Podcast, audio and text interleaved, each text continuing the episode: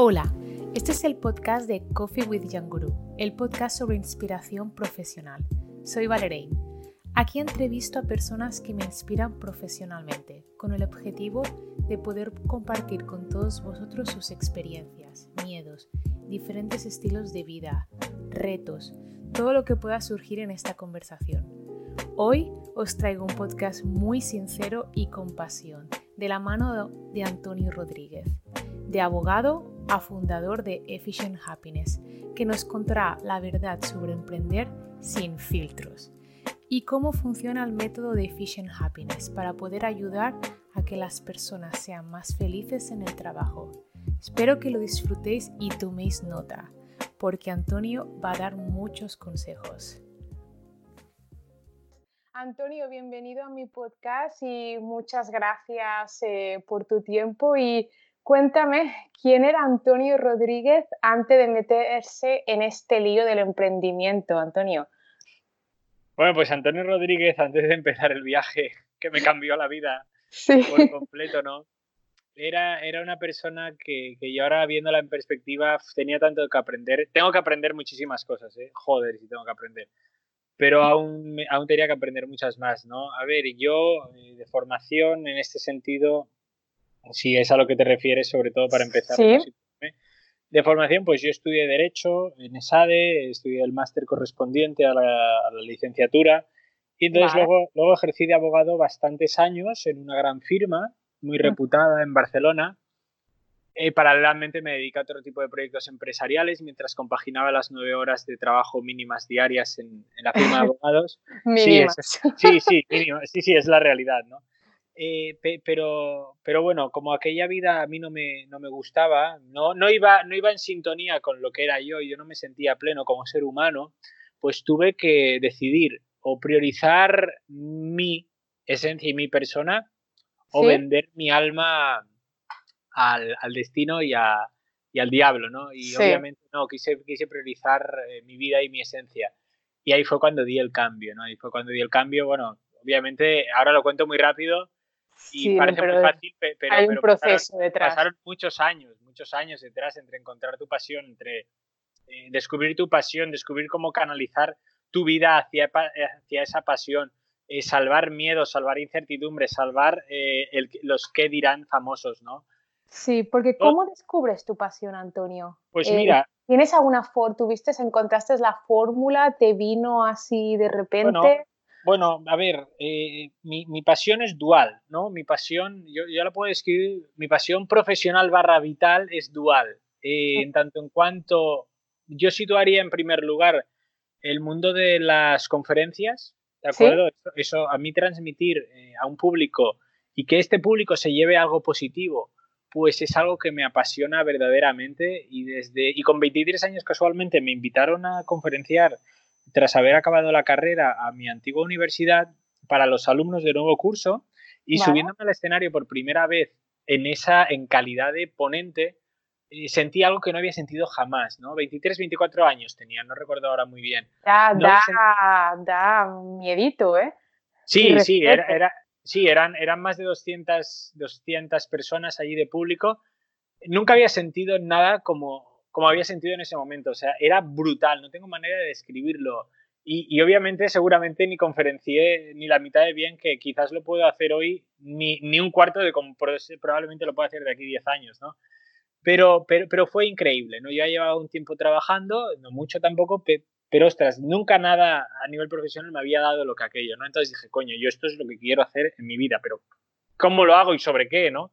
Además, el, tiempo me enseñó que tienes que ganarte tú eh, la, ¿cómo decirlo?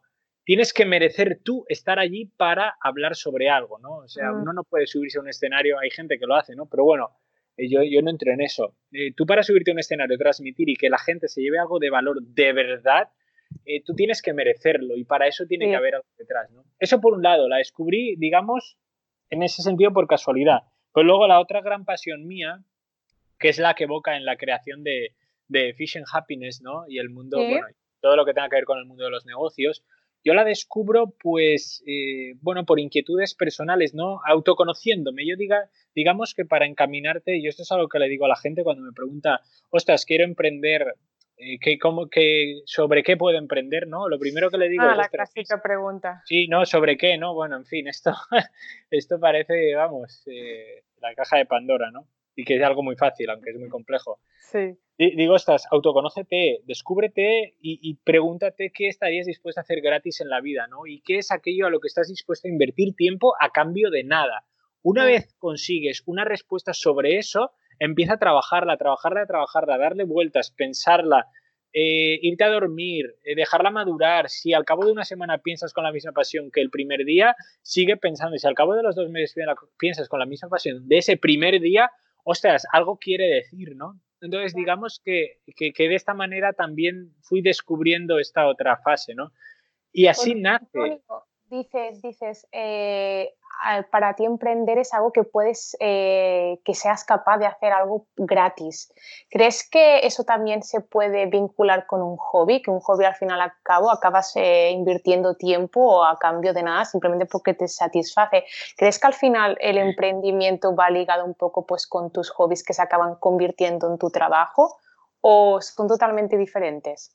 A, nivel personal lo preguntas, sí. Sí, sí, en, tu, en, tu, en, tu, caso. Sí, sí, sí. Mira, fíjate, Valerein, eh, a, nivel de conferencias, yo como, yo como quería conferenciar y hablar en público, yo con unas, con unas personas y amigos con, con 24 años fundamos una asociación que es una entidad sin ánimo de lucro por la cual no ganas dinero, solo cubres gastos.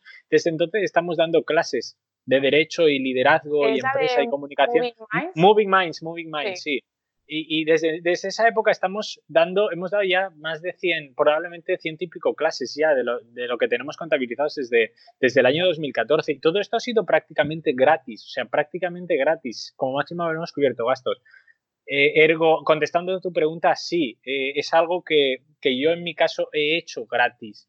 y también obviamente lo he usado como, como preparación, ¿no? Sí, sí, sí. Sí, sí, por, por, supuesto. Pero lo hacía gratis, es decir, yo no decía, ostras, no lo voy a hacer porque eh, no me da dinero. No, no, no. O sea, a mí me mueve, me apasiona y por eso lo hacía, ¿no? Obviamente podía hacerlo porque podía compaginarlo en ese sentido. Exacto. Pero, pero para empezar un negocio, si tú quieres empezarlo con, y quieres hacerlo con algo que te apasione, porque tienes que poner pasión a las cosas, mm. porque si no las cosas no acaban saliendo. Y eso es verdad, porque si no, no tendrás la fuerza suficiente como para comprometerte con ellas y será muy complicado que ese, que, ese proyecto tenga un buen fin, ¿no? Sí, sí, sí, levantarte cada mañana y cuando las cosas no van del todo bien, si no hay pasión, es muy difícil. Sí, y bueno, y cuando empieza un negocio, a ver, yo cuando empezamos el Fish Happiness, eh, yo he estado mucho tiempo sin ganar ni un céntimo. Esa es la realidad. La gente se cree que... Sí, sí, y, es bueno que lo digas porque todo el mundo se piensa que emprendes y, ya tienes, eh, ya, ya te haces rico. No, no, o sea, para nada. Eh, yo, yo no sé, quizás otros sectores, claro, todo depende del sector y de lo que estés vendiendo, ¿no? Exacto. Pero, pero desde luego empezar a ganar dinero, eh, ostras, no, no, no, para nada. Mucho tiempo sin ganar dinero. Y aún así tener cada día la fuerza suficiente y la fe, que es la misma que tengo hoy en día para seguir hacia adelante y hacerlo crecer, ostras, es la que a mí me ha mantenido tanto tiempo pues ante tantísimas adversidades, porque lo único que veía era mi cuenta bancaria bajar sin tener ningún tipo de respaldo económico. Y bueno, tú sabes a lo que me refiero, tú que también aprendes. Sí, ostras, e-, esa dureza, si tú no tienes algo que realmente te apasiona y que usas de motor como para, para, para que esa máquina funcione y vaya hacia adelante, eh, no puede circular, no puede circular. O sea, para ti una de las claves para emprender, como que recomiendas a los demás, es pasión tener eh, sí, sí, tener, como primero. sí, yo, yo, yo diría, o sea, la pasión es el ingrediente constante, pero eh, tener la visión clara.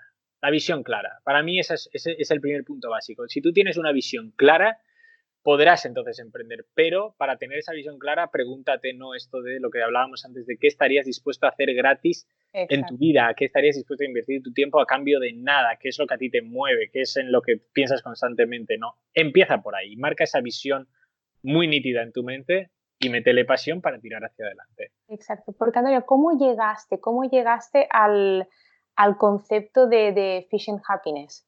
Pues mira, Fishing Happiness llegó al concepto porque eh, a mí me quebraba la cabeza, no, me, bueno, me explotaba el cerebro cuando yo veía que, ostras, se podían dirigir a, eh, a las personas de una manera eh, buena y no se hacía. Y, yo, que he dirigido, bueno, he dirigido equipos en mi vida, y, y, ostras, viendo y comparando situaciones de que, oye, yo a mis equipos, y eso te lo puede decir cualquier persona que haya estado eh, a mi cargo o a mi lado, ¿no? En proyectos comunes. Te puede decir de que, hostia, mi obsesión siempre ha sido cuidarlos, cuidarlos y, y, velar por ellos, o sea, cuidarlos como si yo fuera una madre con ellos o un padre, te lo digo en serio. Y ostras, la respuesta que a mí me daban era fantástica, era cojonuda, era increíble. Pero es normal, porque cuando tú cuidas a alguien y, le muestras, y le muestras cariño y, que importa realmente lo que haga y, le animas a seguir y tal, o sea, te va a dar su mejor versión, ¿no? Esto en contraposición con mil y pico millones de situaciones que yo he visto, me he encontrado y he vivido en primera persona que eran totalmente opuestas y antagónicas. Ostras, pues dices, a ver, eh, la alternativa es fácil ¿Por qué, si, ¿Por qué tratar mal a la gente? Esto se ha hecho. Esto se ha hecho y se hace en, muchas empresas. Y por, eso lo he hecho. ¿Por qué? ¿Cuáles has encontrado la respuesta? ¿Que por qué se hace esto? Sí, ¿por qué, por qué con, lo fácil que es, que tú lo has vivido, tratar bien a las personas y que además es que la respuesta es genial, ¿por qué aún así seguimos eh, haciéndolo mal? Bueno, eh, a ver. experto ahora? A, ver, mira, yo te voy a dar la respuesta de experto. Eh, bueno, sí, la respuesta de experto porque, porque sí, ya llevamos mucho tiempo en esto. experiencia, sí. Sí, eh, a ver, primero, primero, la gente que trata, claro, tenemos que diferenciar entre tratar mal y, no, y, no acabar de cuidar a nuestra gente. Para mí hay una diferencia importante, porque no acabar de cuidar a nuestra gente no significa tratarlos mal, sino a lo mejor tenerlos descuidados, tenerlos, digamos, eh, no, no, tener controlado tu patio que es, que es tu organización, ¿no? Y entonces no poder canalizar sus recursos de la mejor forma posible, ¿no? Eso es, eso es quizá no tener los cuidados, pero sin tratarlos mal. El, el, maltrato, el maltrato para mí no tiene ningún sentido. Entonces la causa es o que la persona que está arriba es un cabrón, te lo digo tal cual, o que la persona que está arriba es un cabrón tiene, y no tiene ninguna justificación, o es que ha tenido un trauma tan fuerte porque a él lo han tratado mal que ahora lo, canaliza de forma inconsciente porque cree que es la única realidad que existe para dirigir equipos y además, como en él eh, se lo hicieron pasar tan mal, primero, tiene un espíritu vengativo, yo esto lo he visto, por desgracia, y segundo, se cree que la única manera de funcionar es con ese método y no está más alejado de la realidad, o sea, está completamente equivocado, ¿no? Eso, eso en cuanto al maltrato.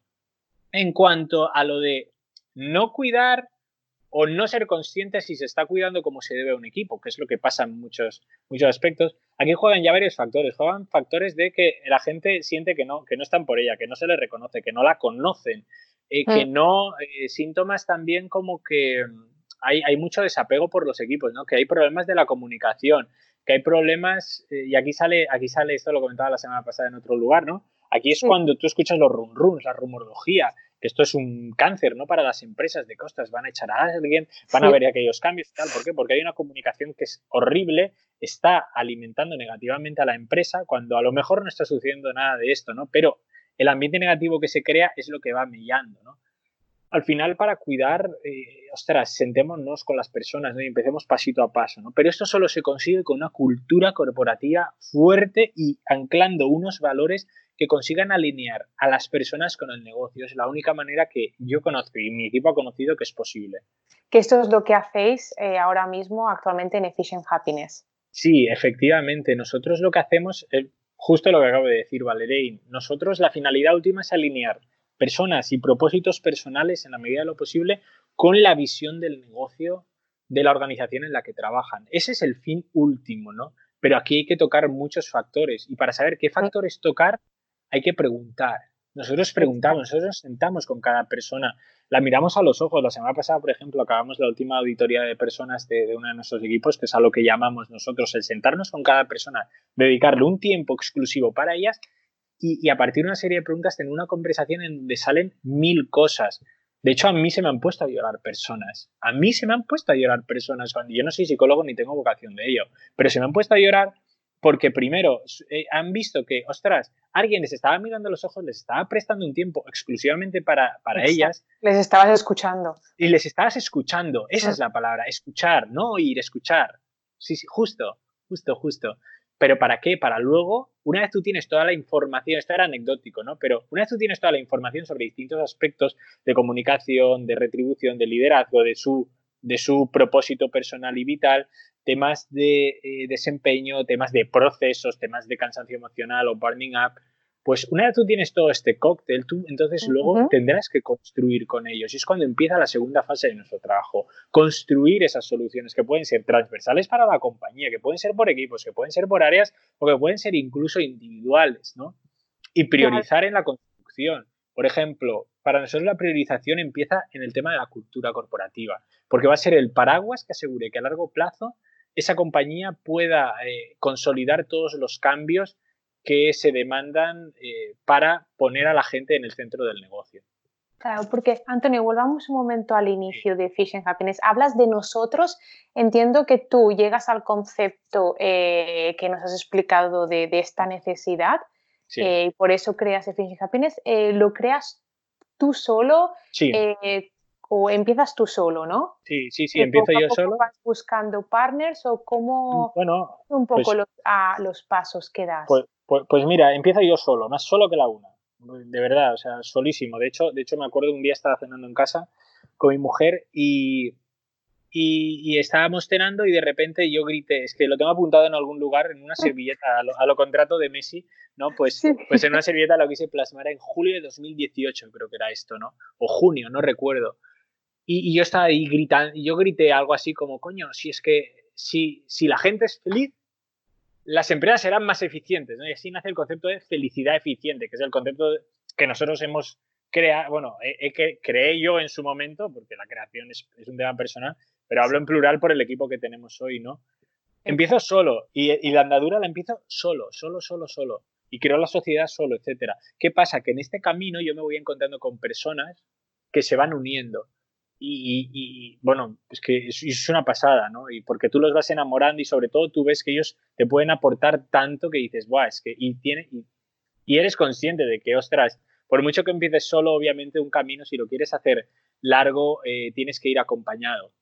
Y más un camino así. Sí, de, hecho. Al final es eh que todos queremos ser felices en el trabajo. Sí, total, totalmente. Por ejemplo, mi mano derecha, que es Joan Parés, y Joan Parés fue 20 años director de recursos humanos en Banco Santander. Estuvo trabajando 30 años en el sector.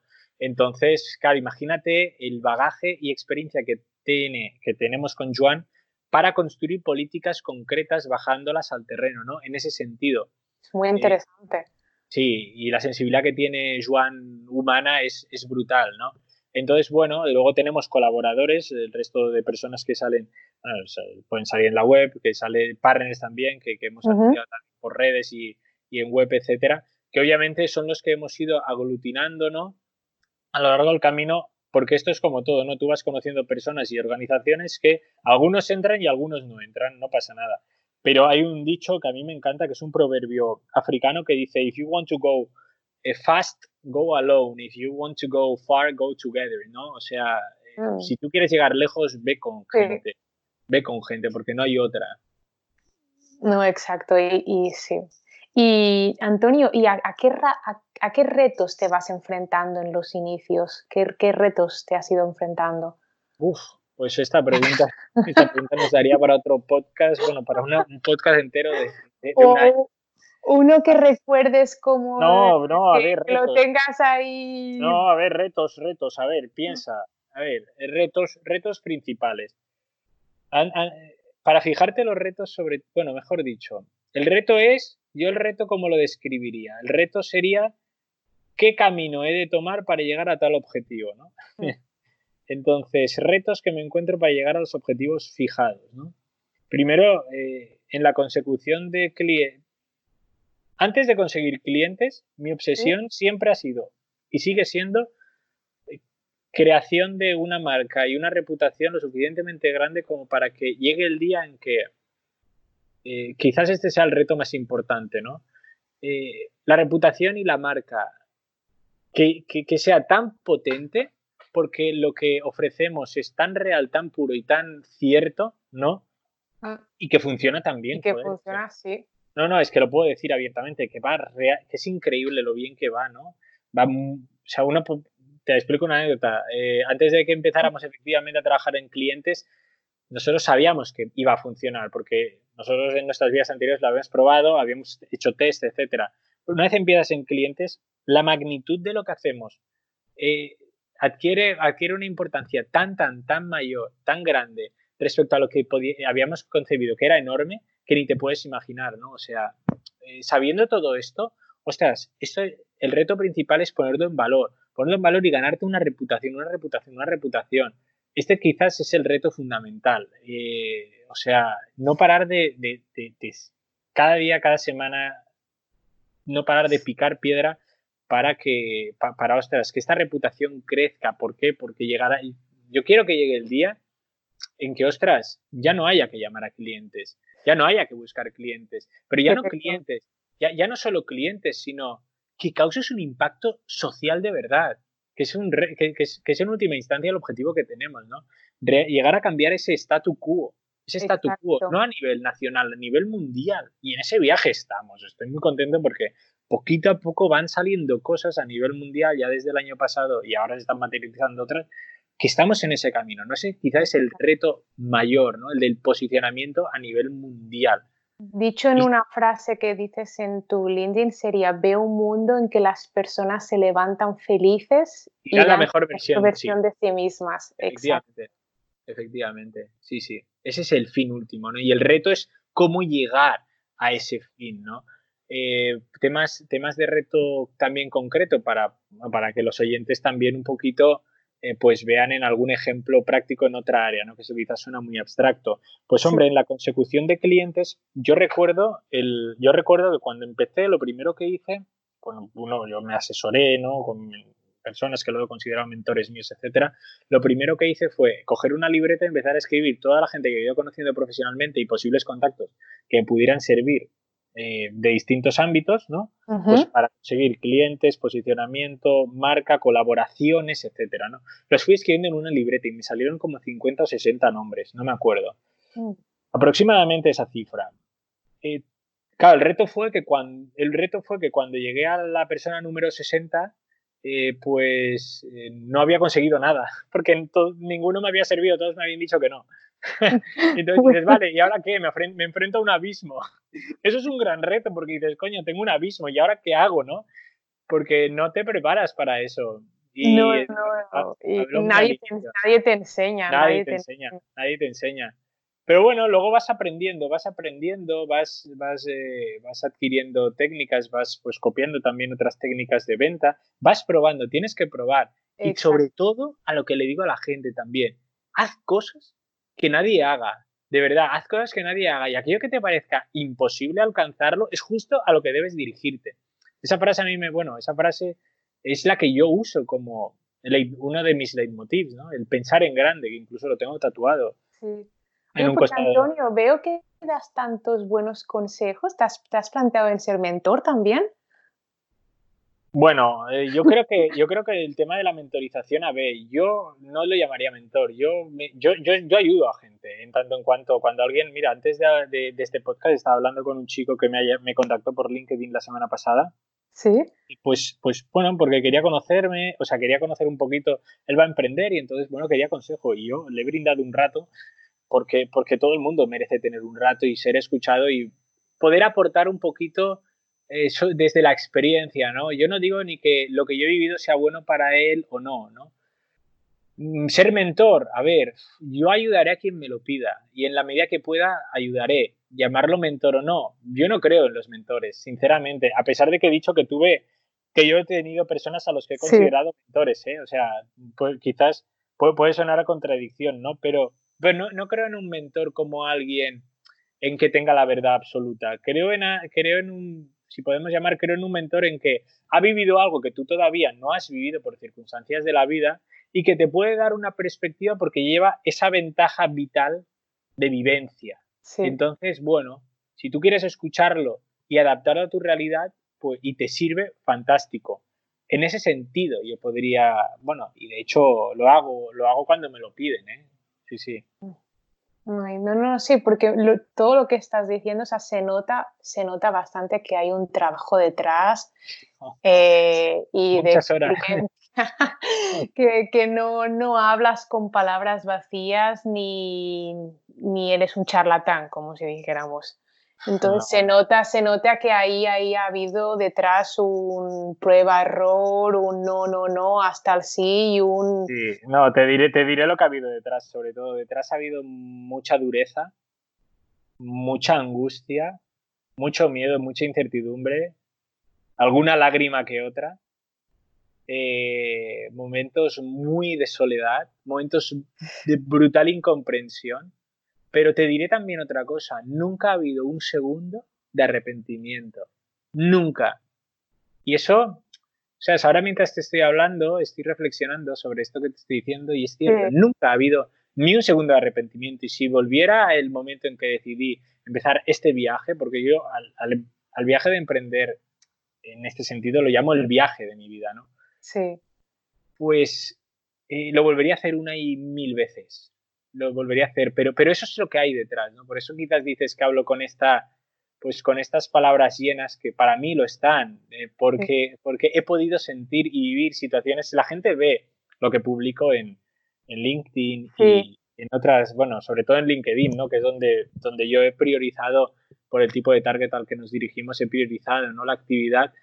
Y la gente ve esto, y la gente cuando te ve a lo mejor en alguna convención, en algún foro o, en cenas incluso que te invitan, bueno, estas cosas también pasan, te invitan a cenas y es un poco surrealista, ¿no? O cenas y comidas, sí, eso también es surrealista, ¿no? Pero son consecuencias, no tiene más pues, pues la gente ve esa parte bonita, esa parte como de, de éxito hasta el momento, ¿no? Y claro, dices, ah, ok, se yo no voy a entrar en la disertación de qué es el éxito porque, bueno, si quieres entramos luego si quieres, ¿eh? Pero, pero estas, la gente no ve lo que hay detrás, salvo si ellos han hecho este viaje también. Y es tan gratificante, seguro que tú también te has encontrado, es tan gratificante hablar con personas que también son emprendedores y que han empezado desde cero absoluto Sí, es que realmente cuando estás en este camino, eh, no sé tú, pero al final solo quieres hablar con emprendedores porque es con los que te sientes eh, más a gusto. Quizás las personas que no están emprendiendo no es que no te acaben de entender, pero no están en el meollo. Entonces, eh, no siempre, no sé cómo explicarlo, no siempre te pueden entender del todo. No, no pueden entenderte, pero no es mal es normal que no te puedan entender, porque nosotros al final solo podemos entender sobre todo aquello, lo que, aquello que hemos vivido. Hmm. Puedo intentar empatizar con alguien sobre una situación de, que no he vivido y podré intentarlo y, ostras, con mis mejores voluntades, tirando de recuerdos y sentimientos de vivencias o de cosas que he visto y que quiero hacer mías, ¿no? Pero si no lo has vivido, es difícil. Es difícil entender inquietudes, es difícil entender eh, costumbres, es difícil entender maneras de hacer, es difícil entender pensamientos y lógicas, ¿no? Tienes que vivirlo y como tú muy bien has dicho, solo si lo has vivido y, solo si has emprendido con la dureza de emprender y lo frío que es este camino, que ha sido, ¿no? Porque es infinitamente agradecido, ¿no? Pero, pero, pero solo, solo cuando hablas con estas personas es, es, cuando entiendes de que, joder, contigo sí puedo hablar y nos entendemos, porque ellos lo han vivido. Sí, sí, y no te puedes permitir eh, dudar. No. Dudar ni, ni, un momento, porque el momento en que dudas y tú mismo dudas en, en ti, en tu proyecto, es que ¿quién, quién va a confiar en ti? Sí, sí, sí, si tú, no, si tú no confías en ti, nadie lo va a hacer por ti. O sea, el primero que tiene que confiar es en uno mismo. Mira, esto también, esto también lo hablé recientemente con alguien. Tienes que tener muy clara la visión. Eso que hablábamos al inicio, ¿no? Esa visión. Si tú tienes muy clara la visión, muy nítida, tú la puedes ver, sobre todo si la puedes visualizar, visualizar, ¿eh? o sea, fíjate la palabra que uso, ver, ver en tu mente, ¿no? Nítidamente. Ostras, tú podrás dudar de, del camino a seguir hasta esa visión, pero tú nunca dudarás de esa meta, de esa visión, ¿no? Hmm. Eso es lo fundamental, tener esos pilares y esa base y ese destino muy, muy, muy, muy claro, ¿no? no olvidar de disfrutar sobre todo del proceso, porque la felicidad no llega cuando alcanzas esa visión en un negocio, la felicidad llega cuando vas poquito a poco consiguiendo hitos que, ostras, es brutal, ¿no? Es brutal, ¿no? Y ese proceso es lo apasionante y es lo que realmente te tiene que dar, al menos para mí te debería dar la felicidad, ¿no? pero no dudando, no dudando. Podrás dudar de si, o sea, este camino es bueno, este camino no es bueno y tal, pero es el camino para llegar a ese fin, no el fin en sí. Si dudas del fin es lo que tú dices, estás caput.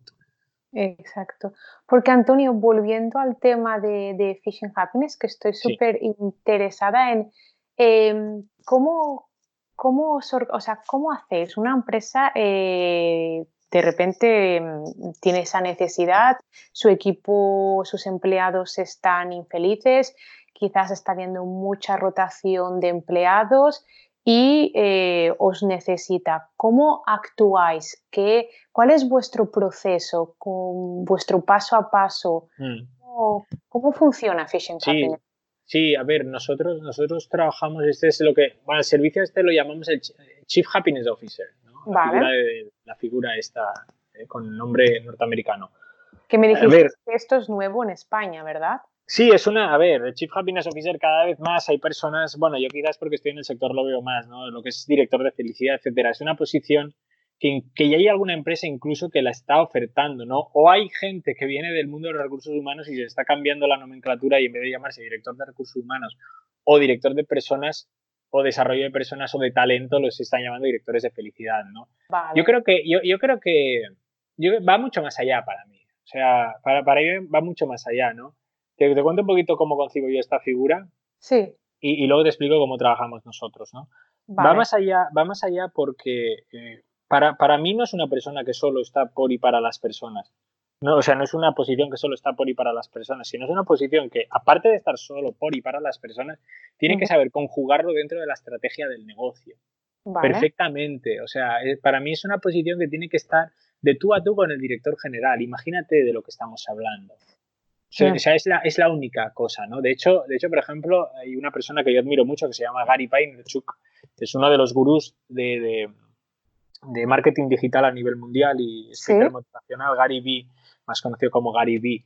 Pues, pues él dice que en su empresa eh, pues tiene una persona que es la Chief Heart Officer, ¿no? Es otra nomenclatura. Y dice, esta es la persona a la que yo más caso hago pues una de las personas a las que yo más caso hago, porque es la persona que habla del alma de la empresa, es la persona que está en contacto y cuidando a nuestra gente, ¿no? Y velando por la felicidad de nuestra gente. ¿Por qué? Porque eso me va a afectar a mí a nivel estratégico y decisiones estratégicas que yo tome como CEO van a afectar a mi gente. Y si afectan a mi gente, tengo que ver cómo esa estrategia se va a poder llevar a cabo eh, de la mejor forma posible. Por eso te digo que es una posición de personas, pero a la par es estratégica sobre el propio negocio. ¿no? Estaría a la, a la altura CEO de, director financiero, o sea, tienen que estar aquí. No, no Engloba todo, Dicho, dicho esto, que esto es una disertación sobre, breve, y cierro el paréntesis, ¿no? Sobre la figura esta del Chief Happiness Officer. ¿Cómo trabajamos nosotros? Nosotros primero, nosotros trabajamos en cuatro fases. La primera es, bueno, cuatro, tres, tres fases, digámoslo, ¿no? o, o, dos grandes con su, con su etapa. La primera es la de conocimiento. Nosotros tenemos que conocer qué pasa en la compañía. Te sientas con la dirección general entiende sus problemas, porque tiene tienen inquietud de que, ostras, tú lo has dicho, ¿no? Ostras, tenemos rotación alta o no tenemos rotación, pero tenemos, eh, tenemos la sensación de que, de, que la gente no está plenamente comprometida. Tenemos la sensación de que se nos están escapando cosas de las manos en nuestra empresa. Tenemos la sensación de que eh, queremos mejorar en la reputación. Eh, queremos mejorar en los números. Vamos bien, pero queremos seguir mejorando en los números, ¿no? Y que tenemos... Antonio, entiendo que aquí tienen que ser súper transparentes contigo para que también les puedas ayudar. A ver, yo siempre digo lo mismo y siempre lo decimos en las reuniones. Digo, a ver, todo lo que no nos digáis, os estáis engañando a vosotros. Entonces, mm, tenemos que ser transparentes desde el día uno, ¿no? Por fortuna, hombre, con, los, con las empresas que estamos trabajando lo son. Y tienen la humildad suficiente como para decirse, ostras, queremos mejorar, vamos a autodiagnosticarnos para poder construir, ¿no? Y ahí empieza. Nosotros diagnosticamos en primer lugar cómo hacemos este análisis de conocimiento, que la primera etapa es la de conocimiento. Con la auditoría de personas. La auditoría de personas implica sentarnos uno por uno y, poner voz eh, a cada una de las personas, dedicarles un tiempo exclusivo a ellas para que nos transmitan una serie de cosas. ¿no? que les vamos a preguntar a través de una, pues, de una conversación que, bueno, puede durar dura entre 30, 40 minutos máximo, por lo general, ¿no? Y, y, y, bueno, y depende de la posición ya duraría más, ¿no? Esto se puede hacer en distintos formatos, ¿vale? Eh, depende también del volumen de trabajadores que tenga la empresa, distintos formatos, etcétera. Nos apoyamos de una, de una pequeña herramienta eh, informática, un pequeño cuestionario que es una herramienta, insisto, complementaria a esta, a esta conversación, ¿no? De la ah. cual sacamos información, información valiosísima. Una vez tenemos esta información, ¿no? Y primero con la plantilla y luego con la dirección, porque no nos queremos ver influenciados, ¿no? Y ahí trabajamos temas de, tenemos que entender toda la estructura de la compañía, tenemos que entender todos los temas de, la empresa, de talento, de, de cultura, de liderazgo, de, reputación, de temas de recursos, de temas de procesos súper importante también, temas de reconocimiento, de respeto, de, cansancio emocional o burning up.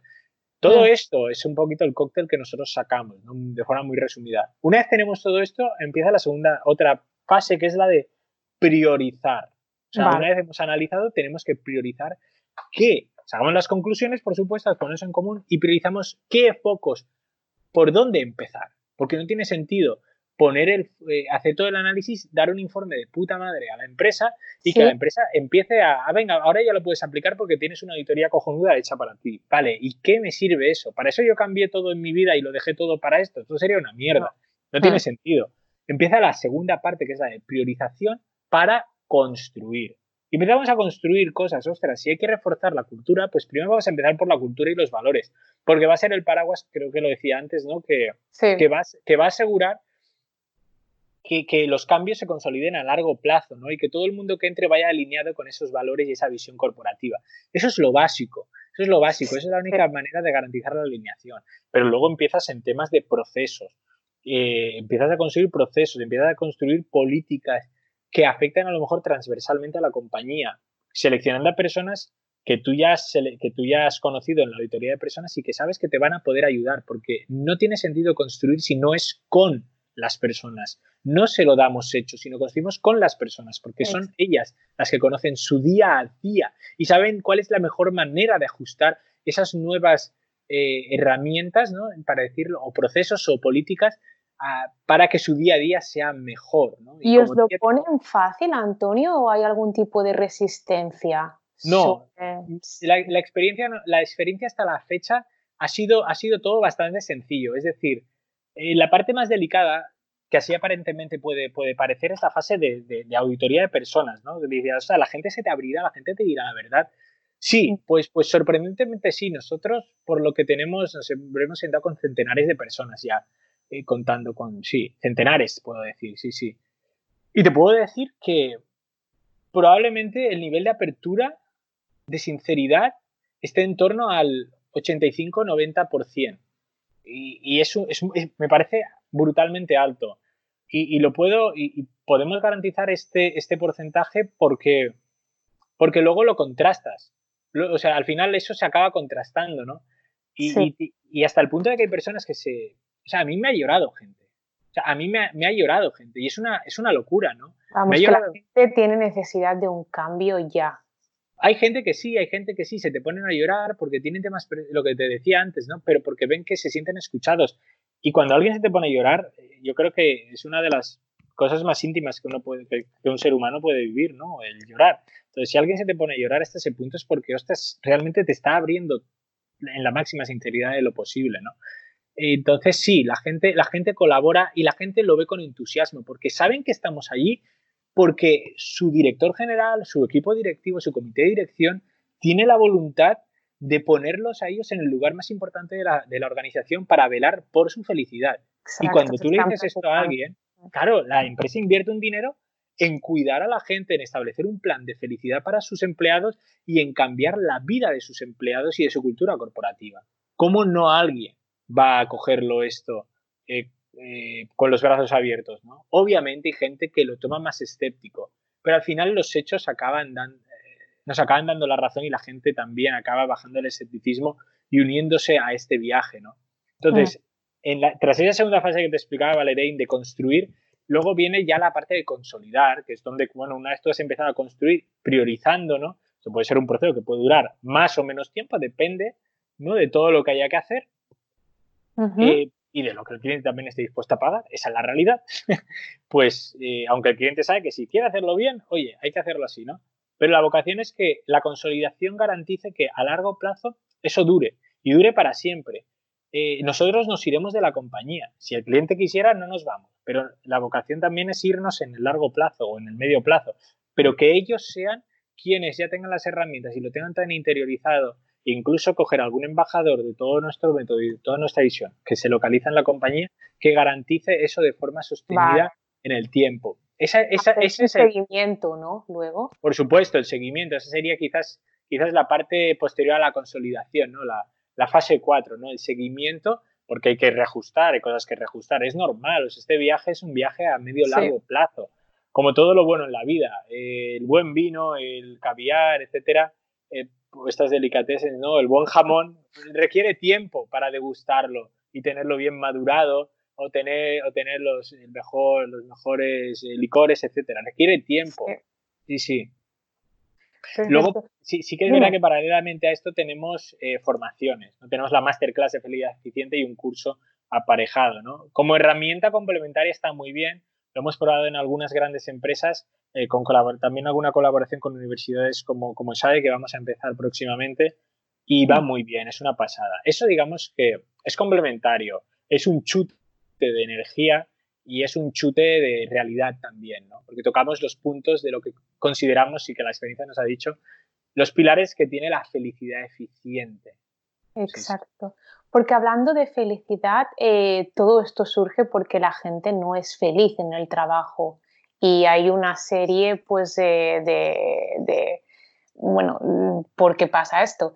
Eh, ¿Tú crees, Antonio, desde tu experiencia tanto personal como ahora con tu proyecto, crees que las personas no queremos ser felices en el trabajo? O sea, ¿por qué crees que seguimos acudiendo cada día a un lugar de trabajo, a una empresa, a una profesión que no nos motiva, que no nos hace felices, estamos ahí estancados, R que R? A ver, a ver, ¿crees que a veces parece que no queremos ser felices? A ver, depende. ¿En el trabajo? depende de la circunstancia. En primer lugar, te diría sí. Yo creo que después de lo que he visto y después de lo que yo he conseguido, eh, sí, yo creo que si alguien no es feliz en el trabajo y no cambia esa situación es porque él no quiere ser feliz y el único culpable de esa situación es él. Dicho esto, dicho esto, quiero matizar porque también he podido conocer. Sí, sé que te he hecho una pregunta súper general. No, no, no, no, no. Dicho esto, quiero matizar. Y luego quiero volver al concepto, al concepto grande que es este, ¿no? Pero, pero quiero matizar que hay circunstancias personales, ¿de acuerdo? Que a lo mejor hacen que eh, una persona se sienta obligada a mantener un trabajo porque tiene una necesidad familiar o personal detrás muy fuerte. Entonces hay que entender esta circunstancia, ¿no? Pero entonces quizás hay, hay un trabajo de, primero con esta persona, entre ya más personal que nos entraría, eh, o se podría entrar, pero bueno, eso ya cada cual es un caso, son casos concretos, ¿no?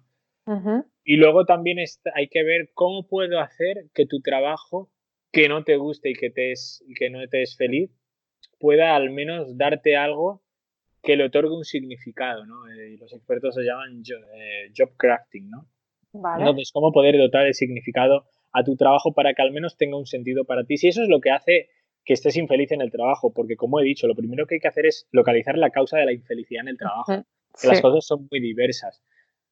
Si la causa es esa, bueno, se podrá trabajar. Si la causa es que tienes un jefe que es un que es una mala persona, eh, que no es un líder, vamos, eh, o tienes un ambiente de trabajo que los compañeros pues es malísimo, estás subiendo acoso laboral, o, o ostras, sientes un desapego porque te sientes un número, etcétera. Claro, depende, cada causa tiene una solución, ¿no? Eh, entonces habrá que tratarla y afrontarla de manera distinta. Pero, pero, pero volviendo al inicio y haciendo este paréntesis que la sensibilidad, quiero matizar, porque claro, hay circunstancias y circunstancias, ¿no? Sí. En términos generales, yo puedo afirmar que quien no es feliz en el trabajo y se queja de ello, ojo, es que esto para mí también es muy importante, se queja y no cambia, para mí eh, el culpable es él. Y de hecho yo esto lo he dicho en, algún lugar públicamente y, la gente de mi círculo lo sabe. Yo, a mis amigos y a la gente que me conoce les digo, oye, mira, eh, los únicos culpables de que nosotros estemos mal en nuestro trabajo ¿sabéis quién es? Somos. Somos nosotros mismos. Sí. Y lo digo con conocimiento de causa, porque yo consentí durante muchísimos años estar absolutamente infeliz en mi trabajo. tuve picos de felicidad, sí, tuve, tuve momentos, pero, pero ya me entiendes, o sea, en términos generales, yo por lo general, yo no estaba bien, ¿vale? La felicidad son picos, es cierto, pero, pero debemos tender a que en términos generales estemos bien. Obviamente habrá buenos momentos buenos y momentos malos. En términos generales estemos bien. Yo consentí mucho tiempo esto. ¿Cómo salir de ahí? Bueno, esa es la pregunta del millón. Entonces, cada caso es distinto, ¿no?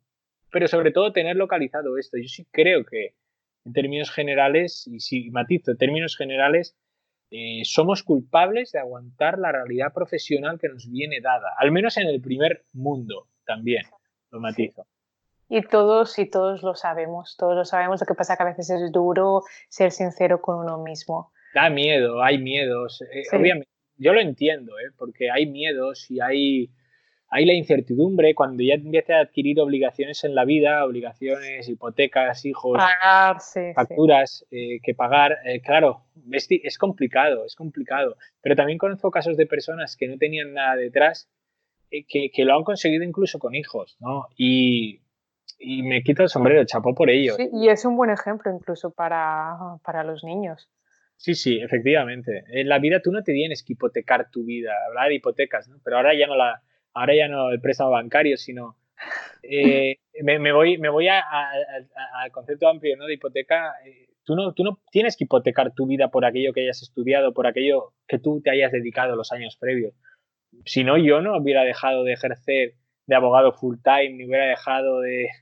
Si no, yo ahora estaría siguiendo... Seguirías ahora en un despacho de abogados, quizás estarías trabajando aún.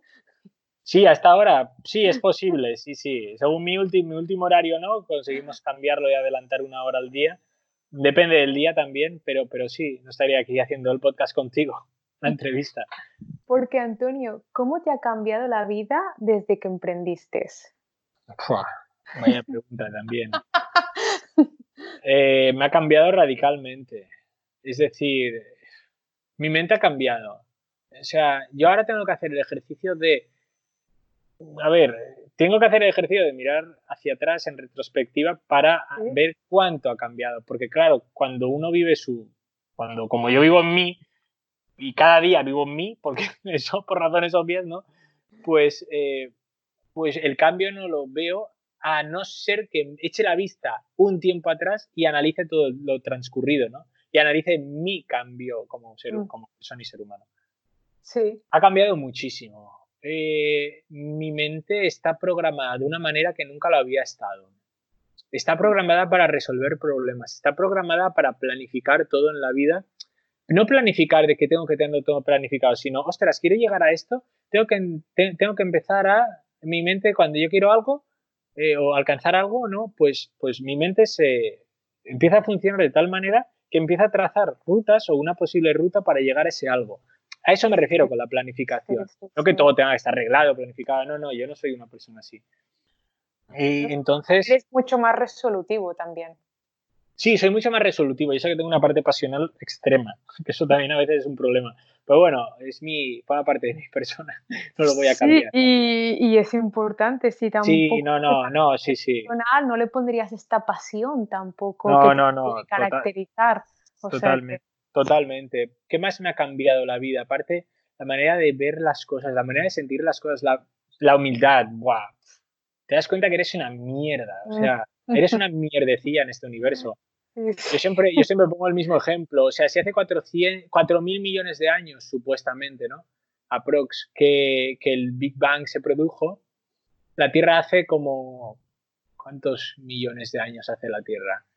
Dos mil, millones, no me acuerdo yo ahora. es que lo tengo ahí en el libro de Harari, lo, resume muy bien. El libro de, de Navajo Harari está súper bien, bien resumido. Eh, el ser humano es una especie que tiene 200.000 años. Eh, la revolución cognitiva se produce hace 60.000 años, que es lo que a nosotros nos permite haber llegado a lo que somos hoy. Mm. Y nosotros vivimos tirando a lo largo, ¿no? entre 90 y 100 años, tirando a lo muy largo a día de hoy compara los números que hemos hablado con lo que vamos a vivir. O sea, no eres nada eh, en, todo, en, todo, en todo lo que es el, la línea de la, de la existencia, ¿no? Entonces, coño, esto te da tranquilidad y te da perspectiva para, oye, aquí hemos venido a jugar. Entonces, esta, también he aprendido que esta humildad también la, la uno en que, ostras, eh, hay gente que se cree que tiene, que por tener una posición son dioses o... Y digo, pero, pero, ¿qué me estás contando, tío? O tía, pero si, pero, pero, pero si, si yo te pincho el brazo como a mí me pinchan, te va a sacar sangre. Exacto. ¿qué, coño te crees, sabes? O sea, tú lo único que tienes es una posición, es un rol, porque en dignidad de personas todos somos iguales. Exacto, y una vez que salga de esa puerta, eh, en la calle somos todos iguales. O sea que... No, no, no, no, no, no, pero y aunque esté en la puerta, o sea, insisto, todos somos iguales en dignidad de persona. Lo único que tenemos son roles diferentes, ¿no? Entonces, eh, el papel es el que te otorga. Esto es como un teatro lo dice muy bien Ángel Lafuente, ¿no? Esto es como una obra de teatro en la que todos somos iguales en dignidad de persona, lo único que tenemos distintos papeles en esta obra. Y esa es la única variación, ¿no? Pero en dignidad todos somos iguales. Eso también, yo ya lo tenía interiorizado, pero ahora digamos que lo he interiorizado mucho más, ¿no? También he aprendido que la gente, bueno, también he aprendido que, que, puedes conseguir eh, lo que aparentemente parece inalcanzable. Puedes conseguirlo. Yo, yo recuerdo la primera vez que, que me contestó pues Tal Ben Shahar, ¿no? el gran gurú de la felicidad a nivel mundial, cuando le contacté, que yo no, que bueno, es el profesor que tuvo la asignatura más reputada de la historia de Harvard, eh, que era su curso de psicología positiva, que luego se ha reformulado, se reformuló, ¿no? Bueno, él lo reformuló fuera de Harvard, pero a la ciencia de la felicidad, ¿no? Pues tal, eh, con tal tengo una buena relación y es una pasada porque estamos hablando de una persona que es el número uno a nivel mundial Claro, ¿Y, contactaste a Antonio por, por email y él, y él te contestó? Sí, sí, uno tiene que, sí, uno tiene que lanzarse a. Uno, tiene que, buscarse las maneras. Yo le contacté, sí, por escrito, él me contestó, luego me puso en contacto con gente de, bueno, con su representante, porque como conferenciante tiene un agente, luego con su socio de la Happiness Studies Academy empezamos, luego con tal nos vimos en Barcelona porque él vino a dar una conferencia para los alumni de IS nos veremos en Miami. sí, que lo he visto, lo he visto que sí, sí, planeado y... y en, ya hemos quedado, ya nos hemos escrito también, pues para vernos en, en marzo. Pero ¿por qué ponía el ejemplo de Tal Ben Shahar? Porque aparentemente tal, y eso se lo dije a él, él se reía, recuerdo. Digo, a ver, eh, aparentemente, claro, tú estás en una posición que pareces inalcanzable por lo, que la, por lo que la sociedad establece, ¿no? Pero, tío, ¿cómo me va a contestar esa persona? No, pero la, humildad que, la humildad que tiene es brutal. Y esto lo que me enseña es que, las personas así que supuestamente por su posición están en el top ¿no? del mundo de los negocios y, de, la filosofía y de, la, de los movimientos ideológicos, ostras, gente así tiene una humildad y una humanidad brutal y a lo mejor gente que por su rol no están en ese nivel, coño, te hablan como si fueran dioses y dices, pero, pero ¿serás idiota? O sea, yo creo que no entiendes de qué va la vida, ¿sabes? Pero eso también lo he aprendido, lo he aprendido, lo he aprendido y por eso pongo este ejemplo. Tengo más ejemplos, pero este ejemplo... Gracias, Antonio, súper interesante, súper interesante toda esta charla. ¿Y qué, qué prejuicios o estigmas, con qué prejuicios o estigmas has roto? Prejuicios o estigmas, pues, pues no lo sé, ¿eh? Yo, es verdad que yo siempre he tenido una mente un poco así, ¿eh? Más abierta. Muy abierta, o sea, yo siempre, mi madre piensa, mira lo abierta que lo he tenido, que mi madre desde que era pequeño siempre me decía la frase de, déjate de tonterías porque tienes muchos pájaros en la cabeza. imagínate, imagínate un poquito ya desde, sí, yo no sé, desde que era adolescente. Apuntabas, ya apuntabas manera. Sí, sí, porque yo creo que las cosas se pueden conseguir y, y, y esta, si hay gente que lo consigue, pues tú también puedes, ¿no? Y da igual, o sea, igual el objetivo se puede lograr. Y si a lo mejor algo no se puede lograr, quizá es una buena oportunidad para que a lo mejor tú seas el primero. Eh, lo creo firmemente. Entonces, eh, joder, eh, cosas que haya aprendido. O sea, perdón, ¿cómo era, tu cómo era la pregunta? Cosas, ah, no, cosas. ¿En qué prejuicios o estigmas has, has roto, has, has dicho a la mierda? bueno, más que prejuicios o estigmas, no tenía prejuicios. Eh, prejuicios en concreto no tenía. Otra cosa que sí he aprendido, que ahora que hablo de prejuicios, es a no prejuzgar. Es una locura. Esa humildad me ha dado, me ha enseñado a no prejuzgar. Y creo que desde el mes de abril del año pasado apenas prejuzgo. A veces caigo como, como, humano, caigo en esa. Lo tienes, lo tienes apuntada la fecha y todo. Sí, sí, sí, sí, porque, porque me, me di cuenta, me, bueno, por unas circunstancias me di cuenta y y ahora ya tiendo a no prejuzgar absolutamente nada. De eso quizás es de los logros mayores que he tenido en mi vida. Estoy muy contento a nivel personal.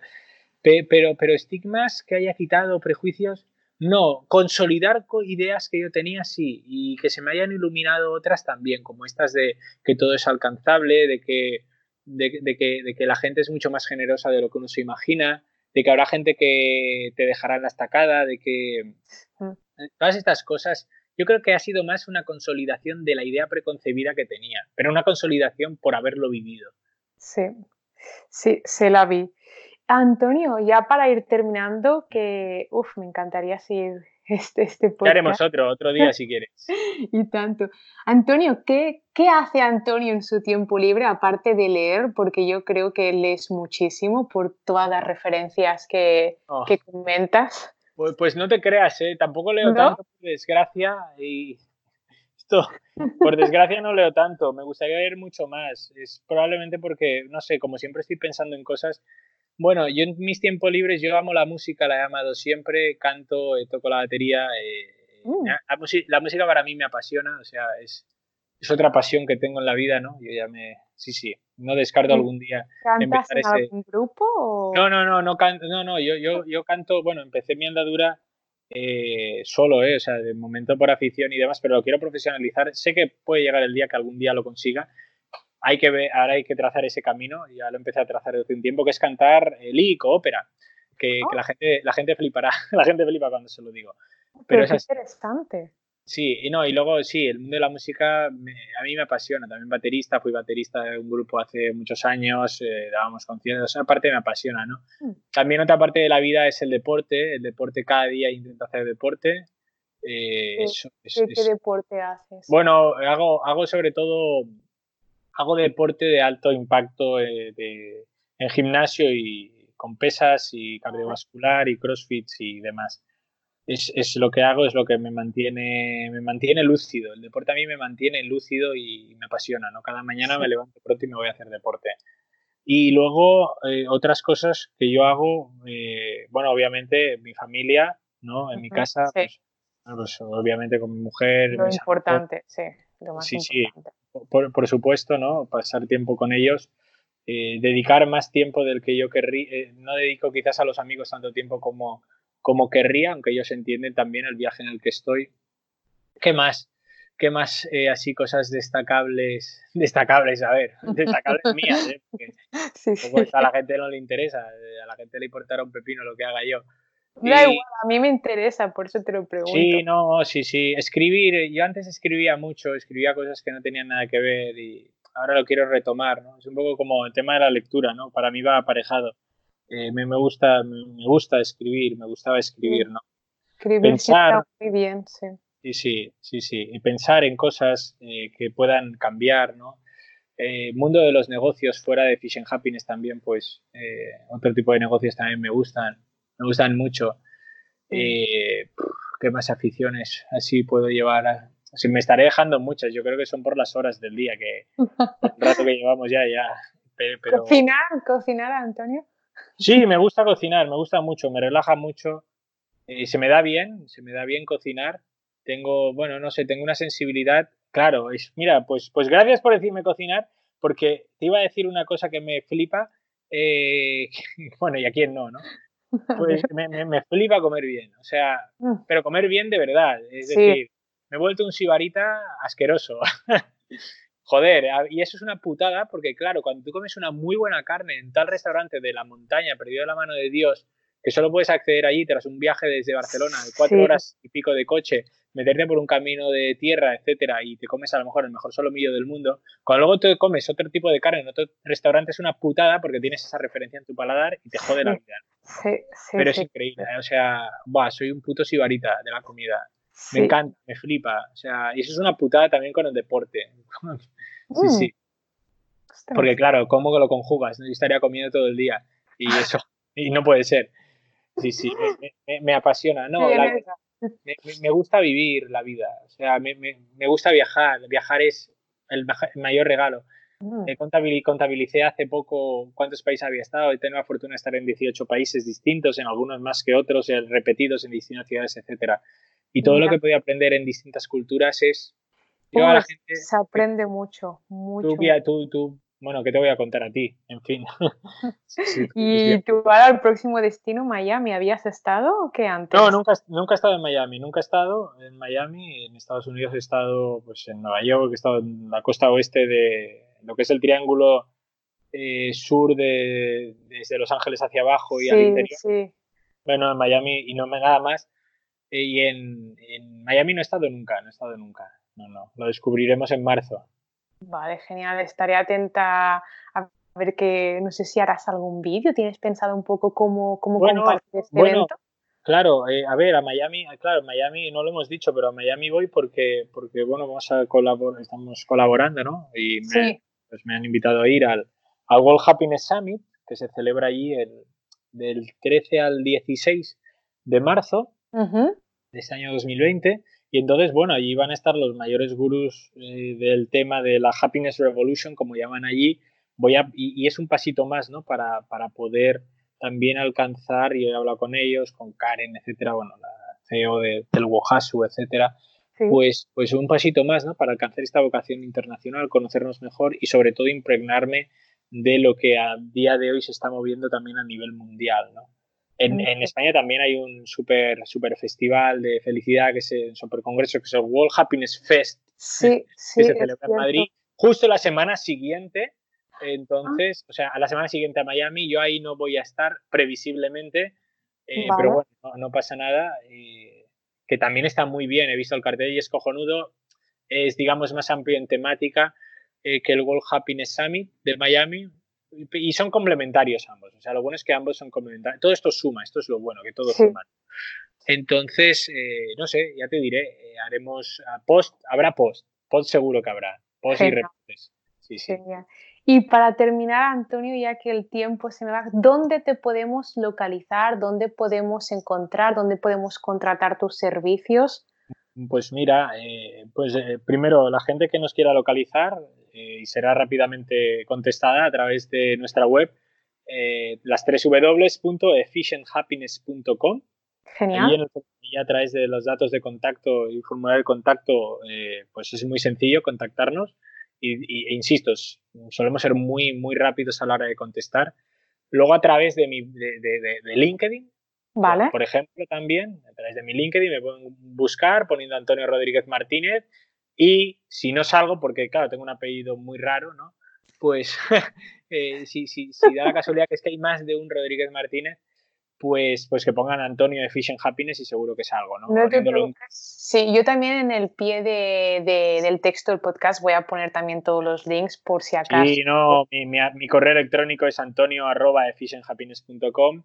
Entonces la gente, la gente me podrá mm, contesto siempre. Yo tengo. Sí, doy fe tengo muy claro que, otra cosa que también he aprendido es que hay que contestar siempre. No concibo la... Si alguien invierte el tiempo en escribirte, tienes que agradecerle al menos, aunque sea para decir que no, coño, dedícale un rato a escribir las dos simples palabras del no, ¿sabes? Pero esa persona te ha dedicado un rato, escríbele no.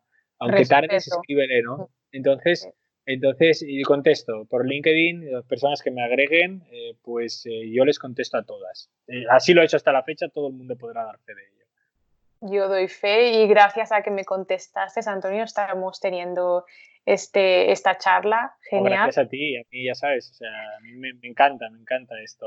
Wow, me ha gustado mucho, mucho, mucho la conversación, todo lo que nos has compartido. Eres un, un libro abierto y, y, sincero, sincero. Me ha gustado mucho, mucho, Antonio. Oh, gracias, gracias, Valerín. No, a mí también me ha gustado, joder. Y es que disfruto mucho compartiendo esto porque creo que con Moving Minds, no Fish and Happiness, con Moving Minds, ostras, este viaje lo explicamos en los colegios también, ¿no? Porque yo creo que todo el mundo debería saber esto desde una etapa muy temprana para entender un poquito de qué va la vida, ¿no? Ah, sí, sí, sí, que luego ya te das, eh, bueno, todos, todos nos damos nuestros, nuestras bofetadas.